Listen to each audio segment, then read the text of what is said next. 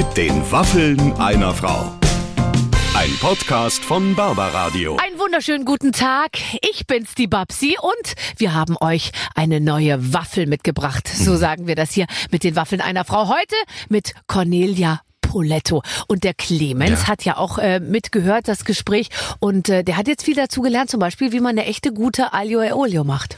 Das muss ich mir nochmal genau anhören, was ihr dazu sagt, aber das habe ich mir auf jeden Fall schon mal ein paar Notizen gemacht. Das und war ganz einfach. Sag's Öl, noch mal. Pepperoni Roni? und am Ende salzen und vor allem die Nudeln nicht verkochen. ja, aber dann sagt die immer sowas wie und dann noch ein bisschen Parmesankäse drüber und, Und dann so. bist du schon verwirrt. Nee, aber weißt du, dann, dann heißt es immer, wenn diese Köche immer sagen, ist ganz einfach und dann noch ein bisschen äh, Bärlauch und dann noch ein bisschen, habe ich aber bisschen alles frische Petersilie gehabt. Musst du dir halt erst anhören, dann besorgen und dann kochen. Ja, Nicht andersrum. Ja, ja okay. Aber toll auf jeden Fall, dass wir, ich meine, wir hatten ja schon so ziemlich alle äh, Herren der Kochwelt, ne? Mhm. Ja. Ich habe vorhin nochmal nachguckt.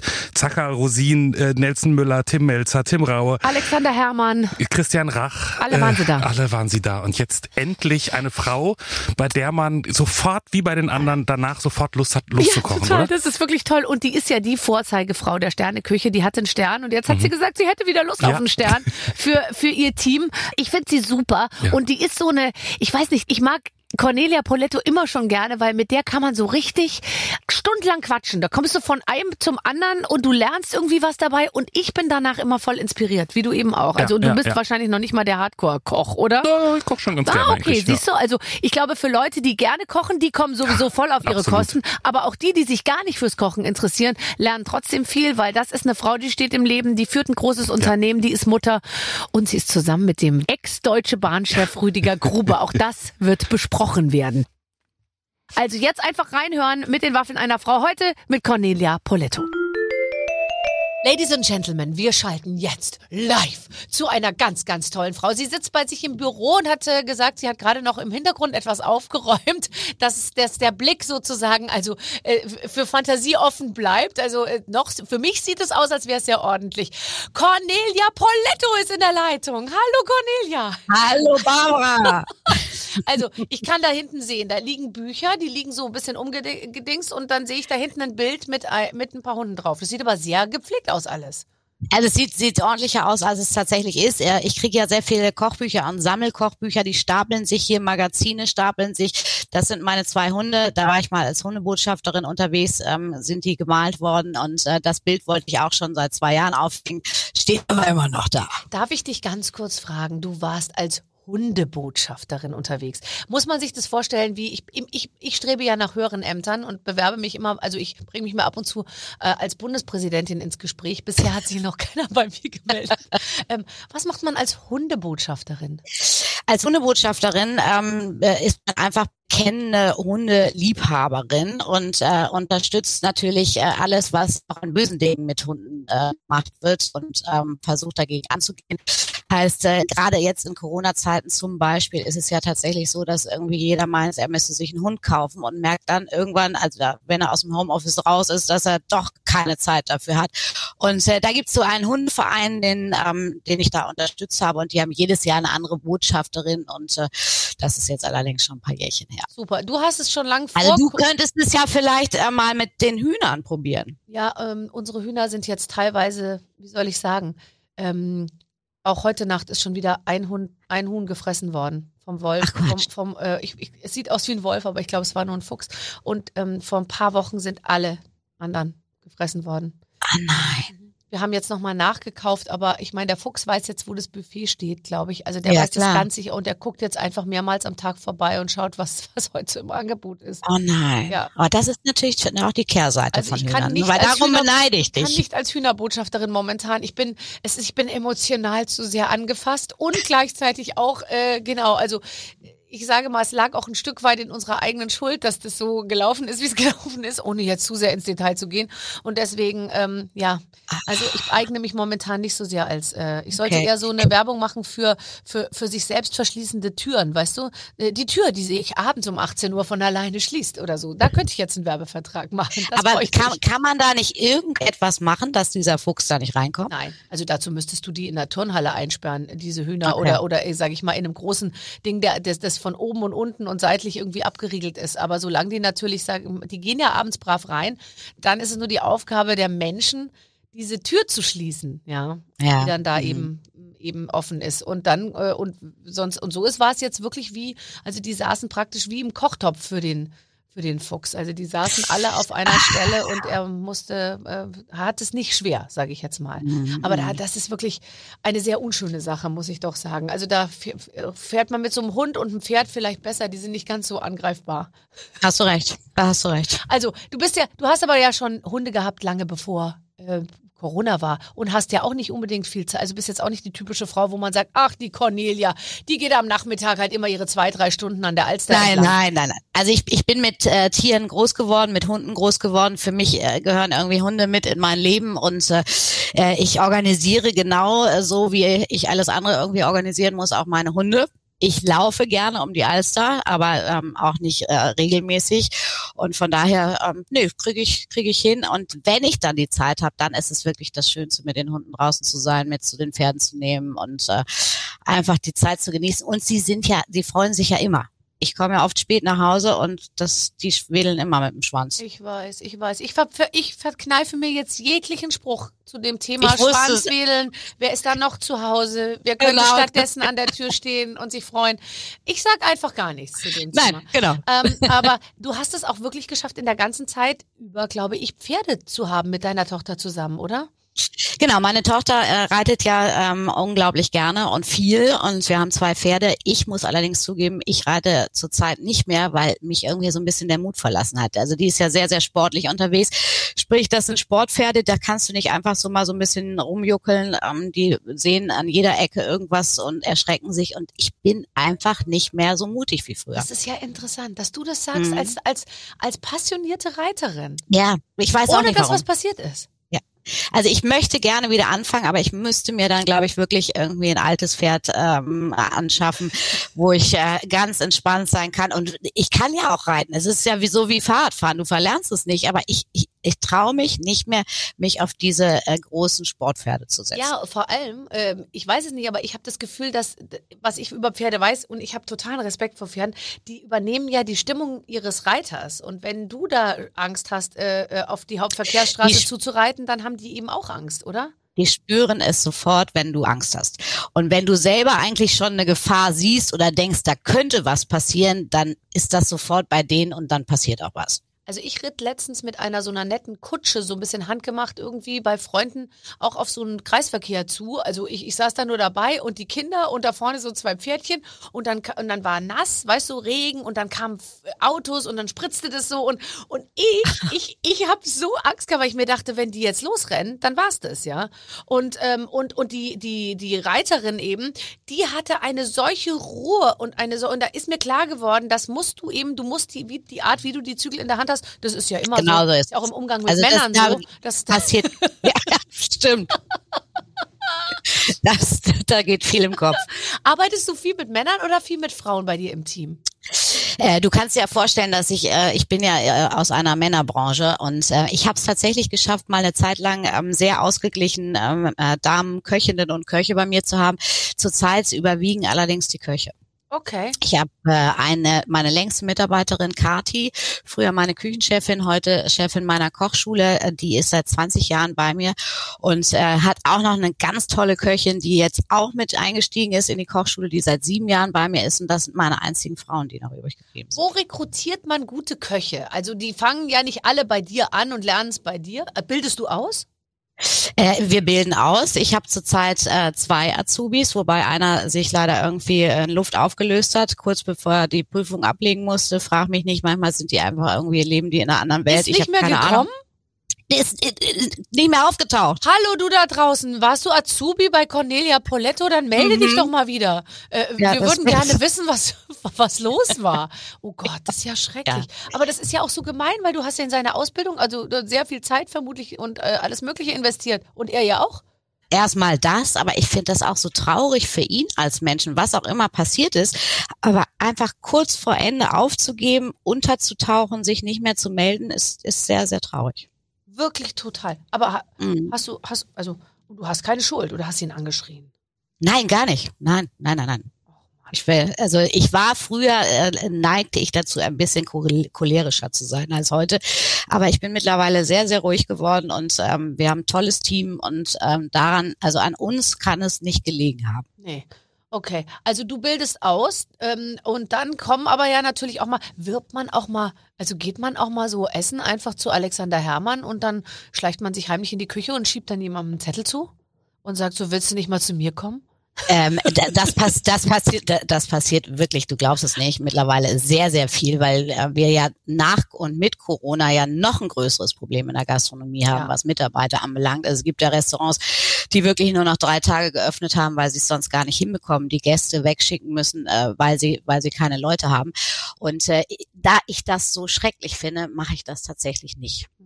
Äh, trotzdem gebe ich zu, ähm, ich bin halt eine Frau, ein bisschen geschickter. Ähm, wenn ich jetzt mal jemanden brauche und zufälligerweise auf gute Köche treffe, weil wir irgendwo ein Gourmet-Festival kochen oder so, dann sage ich natürlich schon, wie toll es bei mir ist und dass es ja auch wichtig ist, dass man sich mal verändert.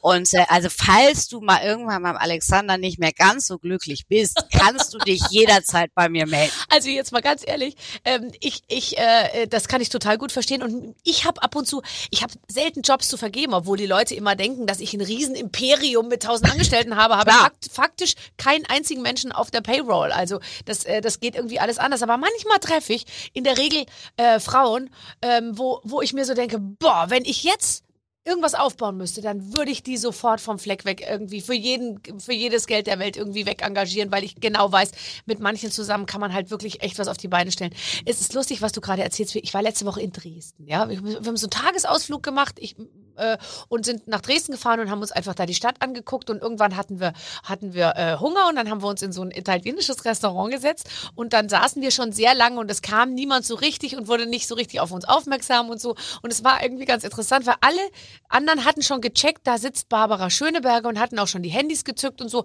aber das Personal, sag ich mal, also da muss man schon sagen, de absolut demokratisch, da wurde jeder gleich schlecht behandelt, da gab es keine zuvorkommende Behandlung. Dann kam irgendwann einer und dann sagte, nachdem wir dann schon 20 Minuten da saßen und so, sagte dann mein Mann, ähm, wir würden gern was essen und wenn es geht, auch auch jetzt innerhalb der nächsten, sag ich mal, so, weil wir auch ein bisschen Zeitdruck haben. Und dann sagte der Typ so, nee, hat er so gesagt, das wird nichts, das dauert hier ewig, hat er gesagt. Wir sind nur, wir haben nur zwei Leute, einer Pizza, einer Pasta, das dauert hier ewig, also mindestens eine halbe Stunde. Und hat es aber auch so gesagt, als wäre er auch eigentlich, und dann haben wir so gesagt, ja, okay, gut, dann sind wir wieder weg. Ja, okay, dann gehen Sie am besten woanders hin. Und dann sind wir wieder Ist gegangen. nicht wahr. Ja, und dann habe ich mir so gedacht, Mensch, der ist wahrscheinlich nicht von Cornelia Poletto angelernt worden.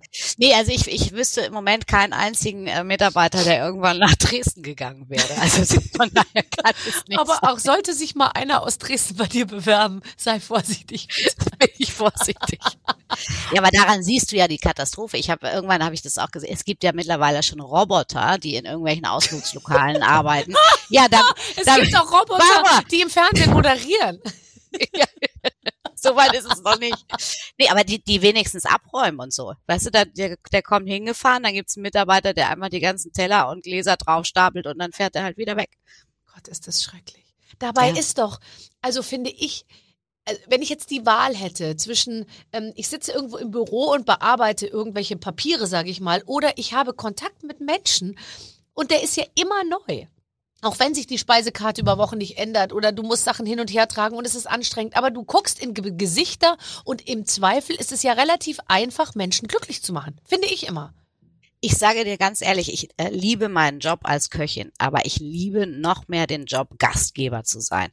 Wirklich die, die Menschen glücklich zu machen, die mit einem Lachen rausgehen sehen, die einen, einen tollen Abend haben, die, die lachen, die gut essen, die schöne Weine trinken. Äh, Das ist das schönste Gefühl und das ist auch das, was mich, auch wenn ich in der Küche stehe, eigentlich jeden Tag wieder motiviert, dass wir gestern einfach alle Gäste glücklich gemacht Ja. haben und die super zufrieden waren und diesen Abend nie vergessen werden. Und das ist so das, was dich wirklich pusht, wenn du morgens wieder in der Küche bist und müde bist und es spät geworden ist oder du noch eine Veranstaltung hattest, so wie wir am Samstag sind wir irgendwie um 5 Uhr von der Party zurückgekommen. Äh, Und das, das verstehe ich nicht, dass es nicht mehr Menschen gibt, die sich dafür begeistern können. Ja, weil das ja auch für einen selber, also wenn du wirklich in den Wald so reinrufst, du kriegst ja immer was Tolles zurück. Und ich Total. denke mir so oft, ich kam letztens in eine Reinigung und ich hatte dabei ungelogen zwölf also Roben, also äh, Ballroben, die ich, die, die, und die hat immer in jede Robe reingeguckt und hat so gesagt, kein Zettel. Dann habe ich gesagt, ja, weil es ist maßgeschneidert, es ist für mich gemacht, da ist nicht der Waschzettel drin, ob man es schleudern und bei 90 Grad waschen kann. Und dann hat sie immer gesagt, äh, keine Garantie, dann, dann übernehme ich keine Garantie und äh, das wird sehr schwierig und das dauert sehr lange, hat sie immer. Und, und ich dachte mir so, ich komme also mit zwölf Kleidern und die kann echt wirklich irgendwie, und die hat mir immer nur das Gefühl gegeben, es wäre ihr eigentlich lieber, ich würde woanders hingehen. Und dann denke ich mir immer, wenn die jetzt ein bisschen netter gewesen wäre und so, dann, dann du gewinnst ja eine Kundin, du gewinnst irgendwie auch in einer Reinigung, kann der kann es ja Spaß machen, mit seinen Kunden irgendwie zu, zu, äh, zu reden. Und irgendwie dachte ich mir, ach, das ist irgendwie schade, weil ich, also ich bin ja inzwischen überall Gastgeber. Ich bin auch Gastgeber, wenn ich im Supermarkt stehe und ähm, an der Gemüsetheke irgendwie mir zwei Zucchinis aussuche, gucke ich immer rüber zu den anderen, die da auch einkaufen und sagen, Mensch, die Zucchinis sehen aber gut aus heute oder so, gell? Oder ganz schön teuer hier oder irgendwie sowas. Aber ich verbünde mich eigentlich immer mit den Leuten. Ich verstehe überhaupt nicht, dass das nicht so an der Tagesordnung ist. Finde ich auch super, super traurig. Also das äh, ist auch etwas, wo ich, ich weiß auch nicht mehr, was wir tun können. Also ich freue mich sehr, weil ich bei mir im Restaurant unfassbar viele Mitarbeiter habe, die mich seit vielen, vielen Jahren begleiten. Und ich glaube, das hat auch ein bisschen mit der Pflege zu tun. Ich glaube, du musst einfach in der heutigen Zeit in der Gastronomie, um Mitarbeiter auch wirklich für dich zu begeistern, einfach denen ein, ein, ein ganz tolle Atmosphäre schaffen. Also wir sind immer noch sehr familiär, wo wir mittlerweile ganz schön groß geworden sind. Ähm, wir haben geregelte Arbeitszeiten. Natürlich gibt's auch mal Ausnahmen. Wir haben Gäste, die positiv sind, die uns viel Freude machen. Meine Leute werden gut bezahlt. Also ich glaube, wir müssen einfach auch mal alle uns mal selber den Spiegel vor, vor die Nase halten und, und mal überlegen, warum wir so schlecht besetzt sind in der Gastronomie. Ich meine, wenn du so einen Typen, wie du in Dresden gerade erzählt hast, hast, ne, als Kollegen, da hast du ja selber keinen Bock mehr da zu arbeiten. Nee. Nee. Oder da, da sagst du so, ey, nee, d- das ist hier eine Atmosphäre, da bin ich einfach mal, ich bin noch nicht über die Türschwelle, da bin ich eigentlich schon wieder raus. Ja, ja, ja, klar. Ja, und man, ich lege dann oft ans Herz und sage, machen Sie doch irgendwas ohne Kundenkontakt. Sie sind vielleicht auch nicht so geschickt im Umgang mit Menschen. Das ist ja auch gar kein Problem, aber man muss dann ja, Ja, klar. know your limits einfach. Nein, da, du musst auch dafür geboren sein. Ja. Also das, das ist einfach auch so, du musst ja ein Mix sein aus Psychologe, äh, Gastgeber, herzlicher, herzlicher, äh, Herzlichkeit. Also das, da sind, da sind so viele Dinge, die da reinspielen. Aber es, es, wenn du es machst und wenn du es mit Leidenschaft machst, gibt's kaum einen schöneren Job. Finde ich auch. Jetzt bist du ja zusätzlich äh, auch noch sehr perfektionistisch, sagst du über dich selber. Wo äh, und wie prägt sich äh, am meisten dein Perfektionismus aus? Wo krieg, kriegst du den zu spüren und wo kriegen den auch andere zu spüren? Äh, es ist tatsächlich so, dass ich ähm, diesen Perfektionismus eigentlich nur ähm, in meinem Restaurant und im, in meinem Job lebe. Nicht im Büro, äh, nicht in Nein, ich bin, ich bin eigentlich, das glaubt kaum jemand, ich bin chaotisch, ich bin unaufgeräumt, ähm, aber im Restaurant nehme ich alles auseinander, wenn ich, ich kann bei mir selber nicht in Ruhe essen, weil ich da sehe, dass vielleicht da irgendwie ein bisschen Staub ist, da ist irgendwie eine Blume schon verwelkt, äh, da ist, jetzt habe ich vor kurzem gesehen, so ein kleiner schwarzer Ast angebrochen, hat keiner gesehen. Was? Also das, ja, ja, ja, von meiner Orchideendekoration hat halt gearbeitet, weil so ein Holzzweig halt auch noch ein bisschen Feuchtigkeit hat. Und äh, das nervt meine Mitarbeiter oder wenn ich selber bei mir mal esse, dann sage ich so, ach nee, wieso habt ihr jetzt die rote Beete Macarons denn auf diesem gräulichen Teller angerichtet? Wir haben doch diese schönen weißen neuen Teller, da kommt doch die Farbe viel besser raus, da könnt ihr das doch viel schöner anrichten. Ja. Also das sind alles solche, das, das beschäftigt mich und da muss alles perfekt sein, ohne dass es irgendwie spießig ist. Also es soll schon äh, alles noch locker und lässig sein. Aber da, da, das, das kribbelt mir einfach in den Händen, weil ich auch so, äh, du kannst das bestimmt nachvollziehen, weißt du, schönes Essen hat halt auch mit Tischkultur, mit tollem Ambiente zu tun.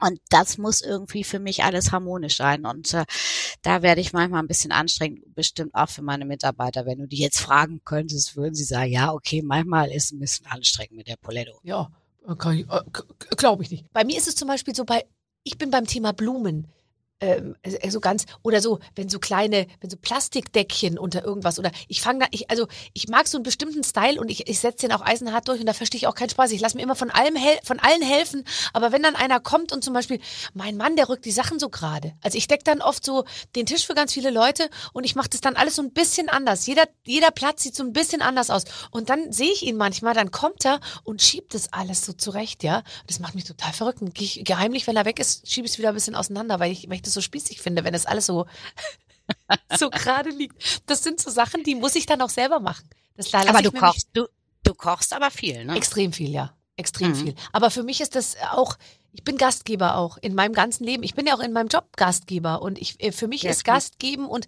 also mir käme es nicht in den Sinn, dass irgendjemand zu mir nach Hause kommt und ich sage, ich den Satz sagen würde, oh, ich habe jetzt gar nichts da oder ähm, äh, ich habe jetzt gar nichts vorbereitet. Es gibt immer den Moment, wo Leute kommen und die können auch gerne noch jemand mitbringen und noch jemand. Und es gibt immer irgendwie was zu essen oder zu snacken oder ich mache irgendwas auf oder ich weiß nicht. Also ich finde, das ähm, ist mein Lebensinhalt tatsächlich. Also damit verbringe ich die meiste Zeit. Aber ist doch großartig, oder? Ich, also ich liebe das auch. Ich, ich, ähm, ich komme aus einem Zuhause, meine Mutter kocht super, aber es war immer, es musste immer alles so geplant sein. Also so spontaner Besuch, das fand sie immer doof. Und ich habe das irgendwie auch mit meiner Tochter immer so gelebt, dass wir immer alle willkommen heißen. Ja. Es ist immer irgendwas da, was ich, also Pasta geht ja sowieso immer in allen Varianten. Essen ja auch alle tatsächlich. Ja klar. Ja. Ich habe immer irgendwie eine eingefrorene Bolognese da. Ich habe immer eine Tomatensoße da. Also es ist egal, ob da drei Leute sitzen oder am Ende zehn Leute. Es gibt immer was zu essen und zu trinken. Eingefrorene Bolognese, gutes Beispiel äh, und, und Stichwort. Ich äh, äh, koche auch immer sehr viel, immer zu viel und will es dann einfrieren und ich hab, bin sehr schlecht ausgestattet, was die be, be, also was Behältnisse angeht, die man mit denen man gut einfrieren kann. Äh, ma, worauf muss man achten? Weil manchmal bin ich echt kurz davor, den Kochtopf einfach so wie er ist in den Gefrierschrank zu stellen. Das ja, das ist äh, das ist keine Lösung auf Dauer. ich weiß auch nicht, wie groß dein Tiefkühler ist. Sehr klein leider. Also was, was wirklich äh, großartig ist, es gibt so eine neue Geschichte, die heißt Fresh and Safe. Mhm. Und da hast du so ein mini kleines Vakuumierteil und verschieden große Tüten und Behältnisse. Ach, das ist ja super. Damit kannst du vakuumieren, ähm, in den Kühlschrank stellen oder auch einfrieren. Diese Tüten sind wiederverwendbar. Es ist großartig, weil du da mit allem was machen kannst. Du kannst auch die Tüten, Tüten benutzen, um da vielleicht einfach den Fisch einzufrieren und ihn dann nur ins Wasserbad zu hängen. Fertig ist er. Also äh, das ist etwas, was sowieso ein Riesenthema ist. Du musst dir überlegen, wir werfen im Jahr pro Person in Deutschland 75 Kilo Lebensmittel weg weil wir teilweise gar nicht wissen, wie wir richtig damit umgehen, wie wir die lagern.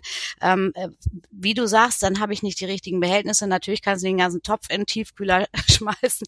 Also das, das ist etwas, wo wir, glaube ich, mal ein bisschen mehr Geschichte erzählen müssen, wie man eigentlich mit Lebensmitteln umgeht. Das, was wir früher gemacht haben, einwecken, das macht ja kaum noch jemand. Mhm. Dabei ist es bei uns Köchen, wir nennen das ja heute fermentieren, einwecken. Äh, das sind solche Dinge, äh, die wir, die wir richtig gerne und viel machen, weil du nämlich wirklich immer zu perfekten Jahreszeit das perfekte Gemüse auf den Punkt da hineinbringen kannst und es manchmal auch noch an Geschmack gewinnt, wie auch ein Rumtopf zum Beispiel. Also Rumtopf war früher selbstverständlich. Man hat immer die Früchte, die gerade perfekt so. waren, reingeworfen, Rum drauf und dann hast du für die Weihnachtszeit hast du dann immer deinen Rumtopf da gehabt. Ach, das ist ja ganz, äh, ganz, das ist ja interessant. Also das bedeutet, aber was ist das? Also kannst du jetzt Äpfel kannst du da nicht reinmachen, oder? Also du musst schon, das sind eher so Beeren, also so eher also und Pflaumen und und und Genau, eher so Beeren und Kernfrüchte, Kernobst. Okay. Also ich liebe es, alles aus dem Kühlschrank aufzubrauchen. Ich war in meiner ersten Kochsendung, wo ich zu Gast war, war ich damals bei Alfred Biolek und habe den äh, äh, und er wollte dann immer wissen, was kochst du denn? Und ich habe gesagt, ich koche den Hilfe. Ich muss morgen verreisen und habe den Kühlschrank noch voller Sachen Auflauf. Und das war wirklich, da kam alles rein von Schinkenwürfeln über Krabben, über ähm, äh, Hackfleisch und äh, und und Gemüse und und Sahne und Wein und überbacken und so. Das war total köstlich und da konnte man wirklich alles unterbringen. Ähm, und es ist ja so, man kann ja wirklich eigentlich alles einfrieren. Aber ich bin mir dann manchmal, ich kaufe dann einen Fisch, der ist dann so verschweißt und dann, das ist ganz schrecklich. Das ist wie wenn du so, dann, dann klappe ich den dann so zusammen in dieser Verpackung und, und, und schieb es dann da in den und drückt es in den Gefrierer rein und dann schiebe ich die Tür so zu. Dann denke ich mir immer, das muss irgendwie besser gehen, weil dann, das ist dann ein halber Meter Fisch so ungefähr oder 80 Zentimeter. Dann denke ich mir, eigentlich wäre es besser, das vorher zu portionieren und in kleine Teile irgendwie zu verpacken. Da kann ich noch Was sehr du viel ja lernen. auch von, von deinem Fischhändler machen lassen kannst. Ja, klar. Wenn du den mit deinem Charme ein bisschen umwickelst. Ja, okay. Gucken. Erinnerst du dich eigentlich noch? Ähm, damals gab es auch mal Polettos Kochschule im NDR Fernsehen. Da war ich auch zu Gast. Da warst du auch zu Gast und ich ähm, muss heute noch lachen.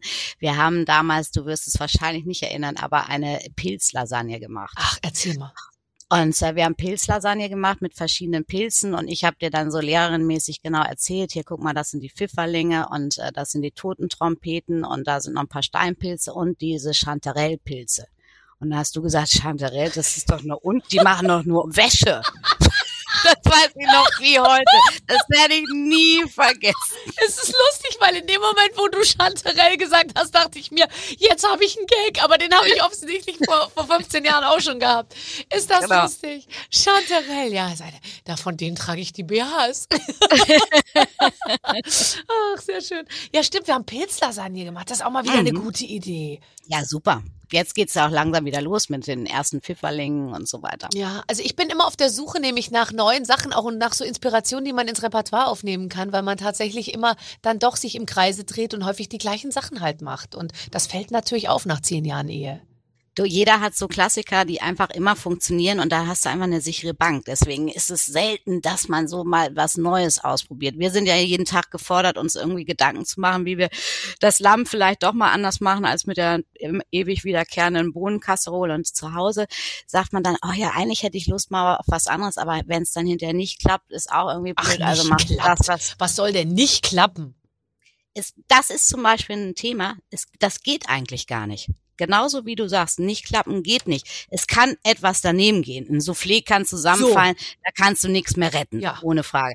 Aber ich sage jetzt mal, alle anderen Gerichte, die du so zauberst, selbst wenn dann mal irgendwie die Mayonnaise oder die Hollandaise Ganz genau, es geht kannst- nur um eine Textur. alles wieder. Aber geschmacklich äh, kann es Ja, nicht klar. in die Hose gehen. Und deswegen ist auch das ja immer eine ganz miese Ausrede, wenn die Leute sagen, ich kann nicht kochen. Das heißt, ich will nicht kochen. Das ist okay, das verstehe ich auch. Aber ich kann Aber nicht ich sag kochen. immer, wer essen kann, kann auch kochen. so. Das ist ganz einfach. Oh, und jetzt mit diesem strengen Kurzhaarschnitt und der Brille, wenn du dann den Finger noch so ein bisschen hochhebst, hm, Böse, böse. da verlieren wir vielleicht ein paar Zuschauer, aber wir gewinnen auch welche. so, äh, wir spielen ein Spiel. Meine Redaktion hat Folgendes aufgeschrieben. Liebe Cornelia, liebe Barbara, nennt uns einfallslos, aber wenn wir eine Spitzenköchin da haben, dann möchten wir auch übers Essen reden, was Barbara ja eh in die Karten spielt. Wir spielen deshalb Hasta la Pasta, Baby. Nudeln für alle Lebenslagen. Wir haben gehört, Cornelia Poletto liebt Nudeln, deshalb haben wir Situationen aufgeschrieben, in denen ihr bitte schnell entscheidet, welche Pasta man da kochen sollte, um die Situation zu retten. Oh, I love it. Zweites Date mit schnuckeligem Italiener. Das Wort schnuckelig kommt, ich weiß genau, von wem es kommt. Zweites Date mit schnuckeligem Italiener. Zweites Date. Das, das, jetzt müssten wir wissen, was beim ersten Date schon passiert ist. Das wissen wir nicht, aber ich würde sofort spontan äh, Spaghetti Vongole sagen, weil die sind echt sexy.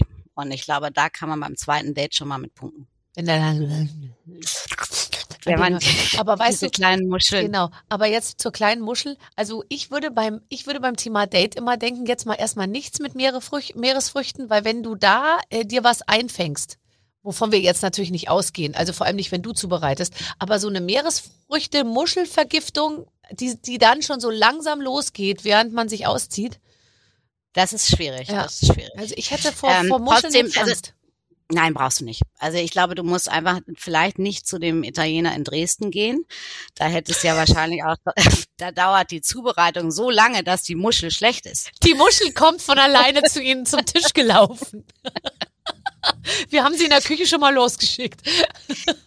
Also ich glaube, ähm, wenn man es selber zubereitet, äh, dann weißt du sowieso, dass du frische Muscheln gekauft hast. Dann musst du keine Angst haben. Im Restaurant äh, suche ich sowieso äh, oder bestelle ich solche Gerichte nur, wenn ich sicher bin, dass ich die da auch essen kann. Also von daher, ich bleib bei der Vongole. Okay, also du machst, es gibt, okay, also wer sich mit dir verabredet zum zweiten Date, kriegt ähm, äh, Spaghetti Vongole. Super gut. Ist zufälligerweise auch meine Lieblingspasta, Barbara. Da hast du natürlich auch dann viel zu erzählen und schon hat man ein Gesprächsthema und dann hast du einen Fuß in Absolut. der Tür. Und dann ist er Absolut. schon so gut wie im Schlafzimmer, der Typ. So, kommst, du kommst leicht angetrunken, oder nicht du, sondern wir insgesamt kommen leicht angetrunken unter der Woche nach Hause, also ein ganz normaler Dienstagabend, und sterben vor Hunger. Was bereiten wir uns zu? Würde ich auf jeden Fall eine Spaghetti Aglio So. Peperoncini machen. Und jetzt sind wir genau beim Thema, weil ich hatte mir wirklich hier unten aufgeschrieben auf meinem Nudeln Doppelpunkt Aglio e Olio. Ich weiß sogar, wie man es richtig schreibt. Ähm, aber keiner weiß, wie man es richtig zubereitet, weil ich bestelle es so oft und es ist eigentlich fast immer eine Enttäuschung, weil ich ver verstehe unter Aglio e Olio wirklich etwas Würziges, auch Scharfes mit so ein bisschen Biss und meistens ist es einfach irgendwie, meistens kriegen sie es nicht hin. Äh, stimmt, ich weiß auch nicht, woran es liegt. Und ähm, ich glaube, das ist die einfachste Pasta der Welt, die im Grunde genommen davon lebt, dass du bestes Olivenöl hast. Du brauchst einen guten, frischen Knoblauch, Mhm. nicht so einen alten, Mhm. äh, schon halb vertrockneten. Du brauchst Peperoncini, diese wirklich kleinen getrockneten Oh, äh, okay. Chili, Mhm. ähm, weil da muss auch Schärfe rein, weil das ist, das ist genau das, was das Gericht ausmacht. Einfach den Knoblauch nicht durch die Presse, weil dann verbrennt er auch ganz schnell und wird bitter, sondern einfach in dünne Scheiben schneiden, nachdem du ihn geschält hast. Dann reichlich Olivenöl in die Pfanne und den Knoblauch auf nicht zu hoher ähm, Temperatur goldgelb werden lassen. Man kann ihn rausnehmen, das macht es ein bisschen eleganter. Ich mag den gerne, wenn der so ein bisschen goldgelb ist. Die Peperoncini mit rein, die Spaghetti auf den Punkt gekocht, lieber zwei Minuten vorher rausnehmen und direkt mit der Nudelkralle in das Olivenöl durchschwenken, mit Salz abschmecken. Da, finito, mehr brauchen Also wir das nicht. Ich mag gerne ein bisschen frische, Ja. frische Ich Petersilie noch dran, aber ansonsten nichts mehr. Okay, es kann doch nicht so schwer sein. Ich so weiß auch nicht, aber es ist auch ein Thema, Spaghetti al dente zu kochen können deutsche Köche selten. Ja, ich glaube, man muss auch noch ein bisschen einplanen, ähm, wenn man die rausnimmt und dann nochmal irgendwo anders rein. Das, das kommt ja, da, da passiert ja noch was, die gären ja noch nach sozusagen und dann werden die dann doch immer wieder nochmal weicher, als man so denkt. du Schreckst du die Nudeln ab? Ich nehme mich zum Beispiel nicht. Nein, nie, nie. Dann sind sie nämlich auch kalt. Nicht, ja, nicht abschrecken und auch kein Öl ins Wasser. Du brauchst reichlich Wasser, du musst kräftig salzen und, äh, und dann die Pasta nach Anweisung kochen, weil die Pasta, die aus Italien kommt, hat immer eine kürzere Garzeit als äh, jetzt eine Spätzle oder sonst irgendwas. Also wirklich zwei Minuten vor der angegebenen Zeit rausholen oder einfach auch probieren. Das gehört ja auch beim Kochen dazu, dass ich die Sachen probiere. Ich nehme immer zwischendurch eine Spaghetti und äh, probiere die und sage, okay, noch eine Minute und jetzt raus. Und dann so eine Nudelkralle direkt rein in deinen Sugo, in dem Fall Olivenöl und mehr brauchst du nicht. Abschmecken. Super gut. Also, äh, was vielleicht vielen Menschen hilft. 15 Minuten hat man Zeit zwischen zwei Calls im, Calls im Homeoffice. Was machen wir? Wir sind immer noch bei Pasta, ne? Also ich glaube, damit würde ich mal den äh, Klassiker nehmen und würde eine Spaghetti al Pomodoro machen. Oh. Ich habe immer, ich habe immer eine fertige Tomatensauce bei mir im Kühlschrank. Äh, wirklich zack, Spaghetti rein ins Wasser.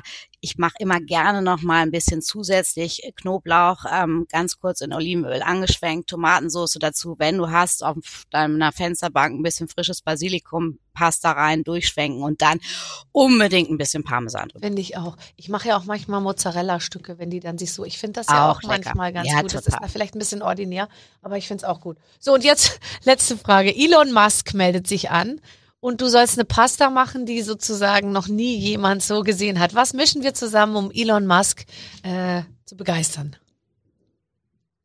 Ich glaube, das ist genau der Punkt. Man muss da gar nicht irgendwie ähm, so viel drüber nachdenken. Aber es äh, gibt natürlich äh, Pasta, mit der man beeindrucken kann. Also ich würde sagen, kaum einer kann auch eine gute Carbonara. Und das ist übrigens die beliebteste äh, Pasta ähm, der Deutschen vor der Bolognese, glaubt man nicht.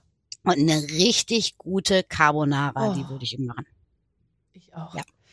Weil da ist, ist, da brauchst du ein bisschen Gefühl, ähm, was, was die Temperaturen anbelangt, weil wenn das äh, Ei zu Rührei wird und so grisselig, dann hast du natürlich das Thema verpasst. Und das ist genauso wie gerade bei der anderen Spaghetti.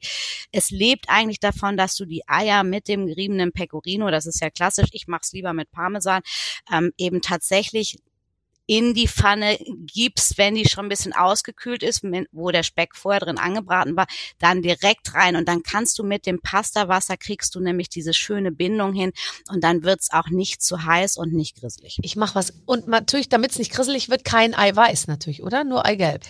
Äh, ich mache tatsächlich ganze Eier rein.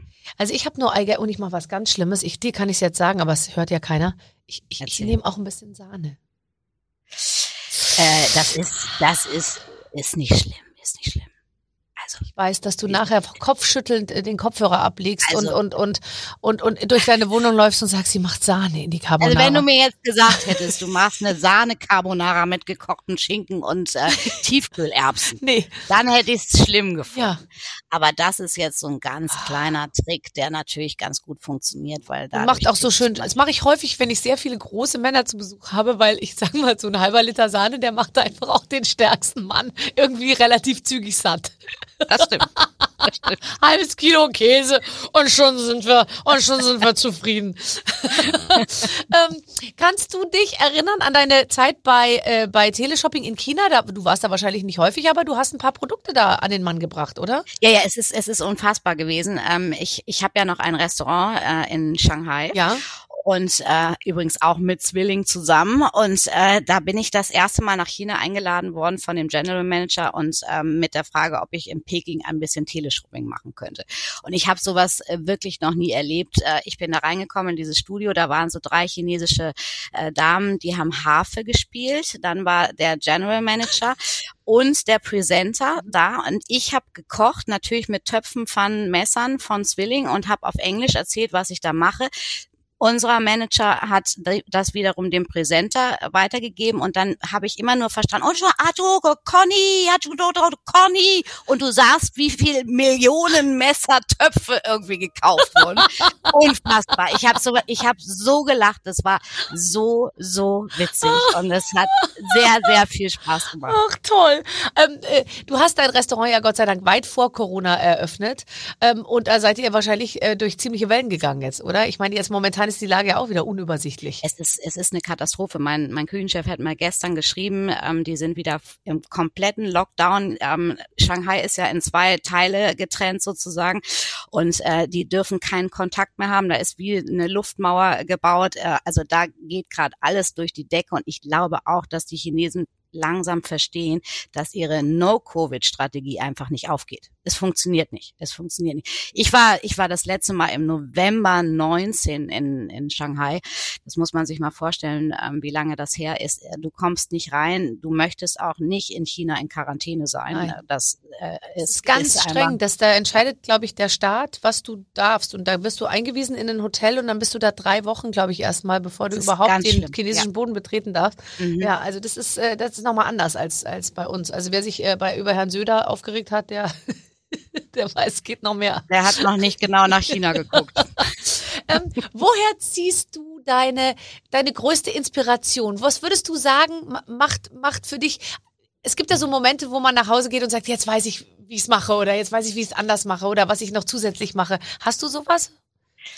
Ja, äh, also es, es, es arbeitet eigentlich den ganzen Tag bei mir. Also mein ganzes, mein ganzes Denken dreht sich irgendwie um Essen. Und ähm, es ist tatsächlich, das kann einfach ein Marktbesuch sein, wo ich plötzlich sage, oh, jetzt gibt's wieder Bärlauch, was kann ich irgendwie damit machen? Das kann ein Restaurantbesuch sein, wo ich sage, oh, da habe ich jetzt gerade was probiert, das war schon ganz schön gut, aber das kann ich noch anders besser. Also das, das ist einfach so ein kreativer Job, der nie, nie langweilig wird, wo du immer wieder äh, nachdenkst und es ist einfach so lustig, weil im Grunde genommen das Essen ja das ist, was mich den ganzen Tag beschäftigt. Also bei mir ist es auch so die Natur, wenn ich dann so, ich war jetzt am Wochenende in München und dann äh, und dann ist man so draußen und die Sonne scheint und der Frühling kommt so und dann ist man irgendwie so, also dann dann dann kehre ich so zurück nach Hause und habe so ganz viele ich weiß gar nicht, so Lebensideen im Kopf irgendwie und so Gefühle. Also das, das inspiriert mich wahnsinnig. Also das, das habe ich auch, wenn ich, wenn ich mit unseren Hunden und Pferden draußen bin und gerade jetzt, wo, wo so tolles Wetter schon war und wirklich, das sind so Frühlingsglücksgefühle, die einen da überwältigen und äh, einen immer wieder zu, zu neuen Ideen bringen. Also es ist was Besonderes. Mhm. Ähm, du hast irgendwo gesagt, ähm, du hättest wieder Lust auf einen Stern. ja, das ist auch etwas, was, also ich, ich habe der Stern ist mir ehrlich gesagt ziemlich egal. Ähm, wir haben das ganze Restaurant umgebaut. Ich habe ein unfassbar tolles Team, die großartiges leisten, die für mich absolut auf Sterneniveau kochen. und das macht mir so viel Spaß, dass, dass es denen so viel Spaß macht und dass dieses Restaurant jetzt wieder ein richtiges Restaurant ist und wir so kochen, dass ich gesagt habe, ja, wenn der kommen würde, wäre das einfach, glaube ich, die, die größte Freude für mein Team. Weißt du, das ist irgendwie so. Ich, ich habe dieses Gefühl schon einmal gehabt. Das ist großartig, ohne Frage. Ähm, aber ich würde es mir einfach, das, das wäre so ein unfassbarer, also so wie eine, eine Belohnung für diese viele Arbeit, die, die sich da jeden Tag machen. Wie ist das denn? Also du, du weißt ja nicht, wenn jemand kommt und testet, oder? Du, du merkst es nicht. Also es ist, äh, es ist tatsächlich äh, ganz witzig, weil wir gerade so Anfang des Jahres meine, meine Mitarbeiter alle total aufgeregt. Da war dann irgendwie ein Gast, der hat für zwei reserviert, war nur alleine, schon war das ein Tester. Ja. Oder, oder äh, äh, dann äh, ist ja, geht ja ganz schnell das Lauffeuer rum, äh, Michelin-Tester sind in der Stadt. Ja, dann ruft dich irgendwie ein Kollege an und dann wird recherchiert äh, auf der Gästeliste, welche Namen da sind, ist der Name dabei, dabei. Und dann steht da der Name, aber das ist ein ganz ganz anderer, weil das ist doch der Tester und dann werden Fotos heimlich gemacht und hochgeschickt. das ist unfassbar. Ja. Ähm, ja, das, das beschäftigt. Äh, und wenn es dann der echte Tester ist, dann sagt er, du, ganz Essen gut, aber Team hat total abgelenkt. Die haben die ganze Zeit Fotos gemacht und in irgendwelchen Büchern und gegoogelt und so. Sehr seltsame Leute. Nein, also das, das ist einfach für, für, für diese Köche, die auf diesem Niveau kochen, wie meine es auch tun, ist das einfach die größte Auszeichnung, die man bekommen kann. Und deswegen würde ich es ihnen einfach von Herzen wünschen. Und ich habe mich immer dagegen gewehrt. Da war es aber auch nicht so ein Restaurant, wie wir es jetzt wieder gebaut haben, sondern es war ein Feinkostladen mit ein bisschen Möglichkeit zum Essen. Hubertus ähm, hat ja immer mein halbes Hähnchen äh, geliebt, was es übrigens immer noch gibt, ohne Frage. Wir haben jetzt die Karte so aufgeteilt, dass wir auf der einen Seite sozusagen meine Poletto-Klassiker haben. Dazu gehört das halbe Hähnchen und auf der anderen Seite ist eben das Menü, was man aber auch alles einzeln bestellen kann, ähm, was von meinem Team kommt, wo ihre Ideen mit einfließen. Und ich glaube, das ist eine ganz gute Mischung. Super. Ähm, du, du machst, du machst ja auch einen Podcast. Podcast, ne?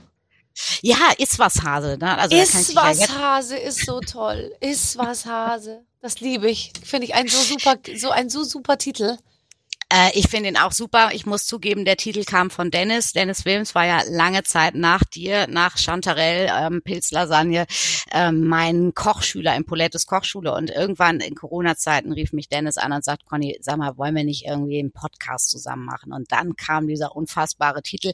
Wir haben immer einen Gast, äh, der auf jeden Fall eins mitbringen muss. Das ist äh, Genuss, Liebe. Äh, der muss nicht kochen können, aber der muss gerne essen. Und äh, von daher lade ich dich jetzt hier auch offiziell mal zu uns ein. Oh Gott, ich würde wahnsinnig gerne mal mit dir über das Thema Essen reden. Und das Tolle ist ja, ich habe das schon mal gemacht mit einer Kollegin und mir ist aufgefallen, wenn du über Essen redest, dann redest du eigentlich die ganze Zeit übers Leben. Dann redest du über Kindheit, über Eltern, über Liebe, über Männer, über, über alles eigentlich, ja. Ist auch so. Ist auch so. Ja. Weil du immer, immer ähm, deine, deine ganze äh, Zeit ja äh, etwas verbindest mit Essen. Ob mhm. das, äh, ich denke mal, du weißt heute noch, äh, was du, was es für ein Menü zu deiner Hochzeit gegeben hat. Du weißt heute noch, was das Lieblingsgericht äh, war, was deine Oma dir gekocht hat. Also das, mhm. das ist so ein bisschen wie Musik. Das begleitet dich dein ganzes Leben lang, was du wann, wo gegessen hast oder in deinem ersten Italienurlaub warst oder oder. Ich will jetzt auch gar nicht so ausschließend sein, aber es ist doch schon so, dass wenn ich mich mit Leuten unterhalte, die so gar keinen Zugang zu diesem Thema haben, ja. Also es gibt ja Menschen, und auch jetzt immer mehr, die sich natürlich auch trauen zu sagen, auch übrigens aus unserer Frauengeneration, die jetzt natürlich auch die Möglichkeit haben zu sagen, ich interessiere mich nicht für Kochen oder mir ist das nicht so wichtig oder so. Das durften ja unsere Mütter, konnten sich es gar nicht leisten, das zu sagen, weil die mussten einfach Stimmt. kochen, ja. Also da war das ja nicht so wie bei uns jetzt so eine optionale, ich mach's gern oder ich mach's halt nicht oder wir lassen liefern, sondern da hat die Frau halt gekocht, ob sie wollte oder nicht. Und äh, aber trotzdem muss ich sagen, also wenn ich jetzt mit Menschen, egal ob Männer oder Frauen rede, die so sagen, oh, mache ich nicht und interessiert mich nicht und wir bestellen jeden Abend nur und so, das, das das finde ich schon irgendwie, also ähm, das finde ich manchmal ein bisschen komisch, ohne das jetzt zu werten, aber ich habe schon auch gern mit Leuten zu tun, die so in so eine Küche kommen und oh, es gibt, ich habe auch so Freunde, die kommen und die sagen dann, ich bringe was mit und koche das bei euch und so. Also ich bin jetzt nicht so der Fan von zusammen kochen, ich mag ganz gerne eigentlich ja, alleine das muss kochen. ich auch nicht haben. So, weil dann traut sich auch eigentlich keiner bei mir. Ist auch man merkt auch, mit wie viel, also wie langsam Menschen auch Dinge machen. Also ich bin jemand, der Dinge sehr schnell erledigt. Und ich finde, man kann halt Salat waschen und Salat waschen. Und ich kenne Leute, wenn die schon anfangen, jedes Blatt einzeln dann in so eine Salatschleuder ja. reinzulegen. Ich meine, und denk doch gar nicht immer so viel nach und mach's doch einfach mal. Also das ist, ich werde ja leider sehr, sehr selten eingeladen zum Essen. Das ist, das ist ganz, ganz traurig. Also ich habe natürlich viele befreundete Kollegen, die damit überhaupt kein Thema haben. Die sind auch von der schnellen Truppe. Die denken auch nicht drüber nach, was ich jetzt denke, was die kochen, nee. sondern ich mach's mal einfach lecker. Ja? ja. Aber wenn ich mal von Freunden eingeladen werde, die für mich kochen, dann rufen die vorher an und sagen, Conny, ähm, was kann ich denn, womit kann ich dich denn glücklich machen? Schrecklich. Äh, schrecklich. Oh, oh. Und dann gibt's wirklich, und dann gibt's eben auch genau diese Momente, die ich hasse, wo die dann ein riesiges Menü vorbereiten und das dann auch noch so anrichten wie im Restaurant und dann irgendwann unsicher werden und sagen, sag mal, der Rehrücken, ähm, ich weiß jetzt echt nicht genau, Conny, kannst du mal kurz in die Küche kommen und einmal kurz gucken? und dann liebe ich's ja, dann bin ich echt ein bisschen überheblich. Und dann gehe ich in die Küche, mach den Backofen auf, leg einfach nur meinen Zeigefinger einmal aufs Fleisch und sag du, ich glaube, kannst du rausholen. Oder noch eineinhalb Minuten. Kommt auch oft zu Streitigkeiten, wenn du bei einem äh, befreundeten Paar eingeladen bist, die ähm, dann beide auch sehr ambitioniert sind, also toll gedeckter Tisch, äh, super vorbereitet, aber doch irgendwann an ihre Grenzen kommen, weil es perfekt werden muss und dann eigentlich ein richtig große großer Ehekrach losgeht, Stimmung im Eimer. Du sitzt die ganze Zeit alleine in diesem Esszimmer, hörst, wie die sich, wie die immer angespannter und lauter werden. Habe ich auch schon erlebt. Ganz schlimm. Ganz schlimm. Also okay, ich weiß, was zu tun ist, wenn du, wenn du, wenn du mal zu mir ähm, nach Hause kommst. Ähm, deine, deine, deine Tochter ist groß. Die, die wird vermutlich ja. nicht mehr jeden Nachmittag bei dir zu Hause sitzen und sagen, Mama, können wir Mensch ärger dich nicht spielen. Hat sich dein Leben ähm, und auch euer Leben äh, dadurch nochmal verändert, dass du jetzt eigentlich so, ja, du bist jetzt, kannst jetzt wieder machen, was du willst, oder? Ja, es ist also, äh, ich, ich muss damit echt noch klarkommen, dass, dass Paula irgendwie jetzt 20 geworden ist, ähm, in USA studieren wird. Wir fliegen nächste Woche zusammen nach Nashville, Tennessee und äh, gucken uns die Uni an. Ähm, die kommt jetzt gerade aus Spanien zurück mit ihren Pferden ähm, und fliegt morgen gleich weiter. Also die, das, das ist äh, für mich noch irgendwie schwierig, dass, dass meine Tochter so, also ich finde das so toll, weil ich sie ja dahin erzogen habe, dass sie so selbstständig ist und so selbstbewusst ist, wie sie ist. Aber dass sie jetzt plötzlich irgendwie dann doch weg ist, ähm, muss ja. ich ehrlich zugeben, ist, äh, ist irgendwie macht mich macht mir ein bisschen Angst. Ich denke auch schon darüber nach, was ich das ja, klar. Und vor allem, ey, weißt du noch, wie wir ausgezogen sind? Ich meine, ich bin ausgezogen. Ich habe ein halbes Jahr nicht bei meinen Eltern angerufen. Also ich habe ich hab dann irgendwann einmal angerufen, ich habe ich wusste ja nichts, gell? Ich habe meiner Mutter, ich habe ich hab dann angerufen und gesagt, Mama, äh, wann genau kocht Wasser? Und sie, ja, wenn es Blasen schlägt, okay. Und so, da gab's ja noch kein FaceTime. Ich war wirklich blank. Und ich dann wollte ich mir so ein Erbsen-Möhrchengemüse, weißt du, so aus der Dose machen mit so einer weißen Soße. Dann habe ich die da in den Topf geschüttet und habe ich so Milch draufgekippt und habe da so reingeguckt und dachte mir, das wird gar nicht so schön sämig wie bei der Mama. Dann habe ich meine Mutter angerufen, da hat die gesagt, da musst du ein Mehltegelchen, Mehldegelchen machen, hat sie gesagt. Da musst du mit Butter und Mehl und so. Ich so, oh nee, komm, dann esse ich die Dinger so aus der Dose. Also damals ähm, habe ich vor allem an dem Thema gemerkt, okay, da gab es viel Anknüpfungspunkte, aber ich habe mich ansonsten erstmal auch ewig nicht gemeldet und habe mein Ding gemacht. Nein, ich bin auch von heute auf morgen ausgezogen, habe mich auch lange nicht gemeldet, habe immer in, in der Kneipe gejobbt, um, um irgendwie meine Miete zu bezahlen und äh, habe lange gebraucht, genauso wie du, bis ich dann wirklich wieder auch mehr Kontakt zu meinen Eltern hatte, ähm, angerufen habe. Also das, das gehört dazu und deswegen bin ich ja schon, ich bin total glücklich. Paula und ich, wir haben wirklich ein super Verhältnis. Wir telefonieren eh jeden Tag und jetzt macht sie einfach ihr Ding und das ist auch gut so. Toll, toll. Aber du hast natürlich, dann kannst dann kannst du natürlich jetzt auch noch mal, ich weiß nicht, ob man mehr arbeiten kann als du, aber du, es ist natürlich schon mal, ich, ich finde, als Mutter ist man ja schon die ganze Zeit so geht's mir zumindest. Ich rase immer sofort nach Hause und ich versuche immer zu Hause und immer so. Und das, das, irgendwie macht einem das auch wahnsinnig Stress manchmal. Irgendwie glaube ich, ist es auch mal schön, so einen Moment zu haben, zu sagen, weißt du was, ich bleibe jetzt hier mal noch kurz sitzen und trinke noch einen Schluck oder irgendwie so und renn nicht gleich nach Hause. Das ist, das ist tatsächlich, das, das ist vor allen Dingen in meinem Job, kannst du dir vorstellen, ist ja bei dir auch, wenn du irgendwie spät von irgendeiner Veranstaltung oder so kommst und irgendwie schnell nach Hause.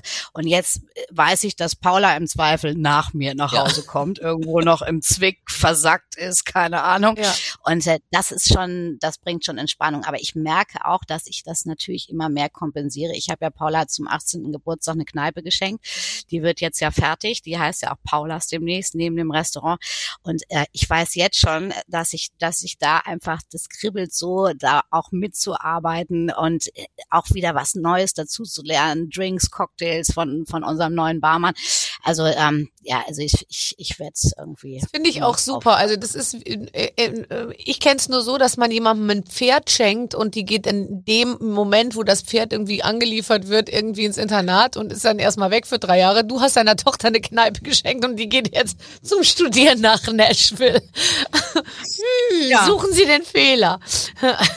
ja, aber man kann natürlich auch nicht sagen, du bleibst jetzt hier und stehst hinter der Theke. Nee. Nein, also ich, ich wusste ja äh, schon damals, als, als sie Geburtstag hatte, dass sie nicht in die Gastronomie gehen würde. Aber ich fand einfach diese Idee so cool, irgendwie mit 18, ich habe jetzt eine Kneipe. Ja. Das war irgendwie so. Das, und sie ist die Namensgeberin, sie wird da mit Sicherheit, wenn sie hier ist, äh, ab und zu mal jobben äh, oder auch einfach nur Gast sein, keine Ahnung. Ja, das Wir kann sie sich dann überlegen. Fährst du umsonst Bahn? Äh, nee, das ist, finde ich, auch eigentlich eine Frechheit. Ich war ja noch nie so ein großer Bahn-Fan, muss ich ehrlich zugeben. Ich sag nur ganz Und kurz der Hintergrund meiner Frage. Du bist mit Rüdiger Grube zusammen, der ja mal Bahnchef war. Deswegen dachte ich mir, du fährst bestimmt immer umsonst. Und wenn du einsteigst, dann sind immer Eier geladen und die Filterkaffeemaschine funktioniert und die Klimaanlage auch als ich Rüdiger kennengelernt habe und ähm, erstmal ganz vorsichtig zu Hause erzählt habe, dass ich irgendwie, dass es einen neuen Mann in meinem Leben gibt, haben wir den ähm, immer nur den Oberschaffner genannt. Das ist so lustig. Hat, hat er auch bis heute den Namen und meine Mutter das erstmal so, wie, wie, wie wen hast du kennengelernt? Was für ein Oberschaffner?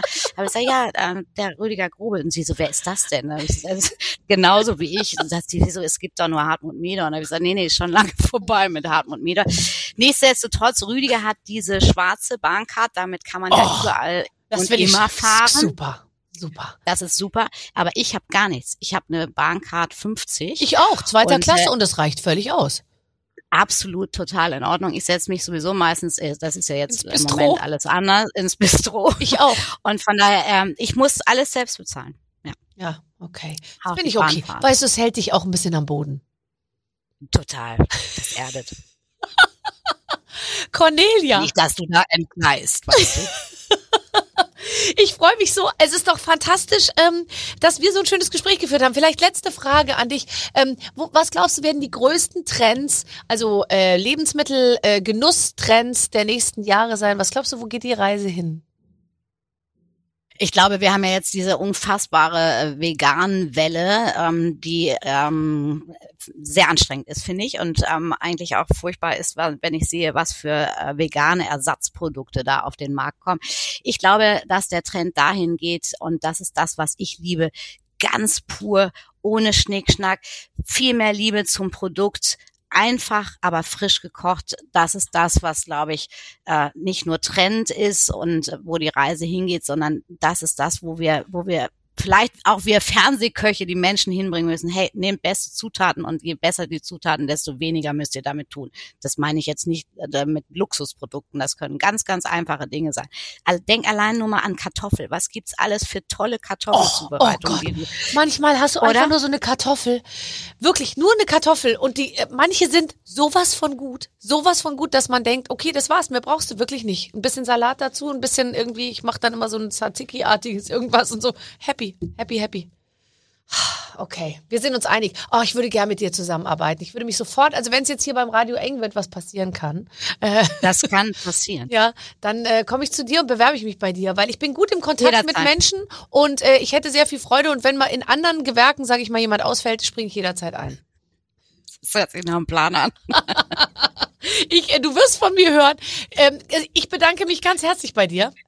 Ich bedanke mich bei dir. Es hat riesig viel Spaß gemacht, aber ich hatte auch nichts anderes erwartet. Nee, mit uns beiden das funktioniert. Vielen Dank, Cornelia Poletto.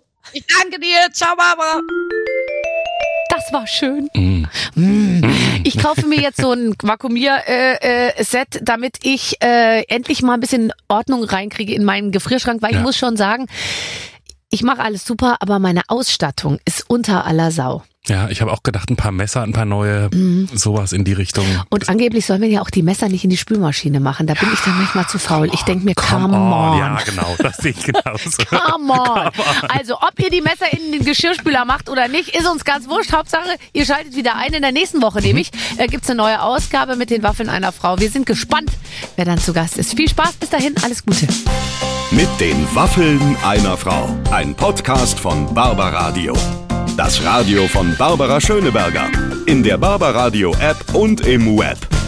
barbaradio.de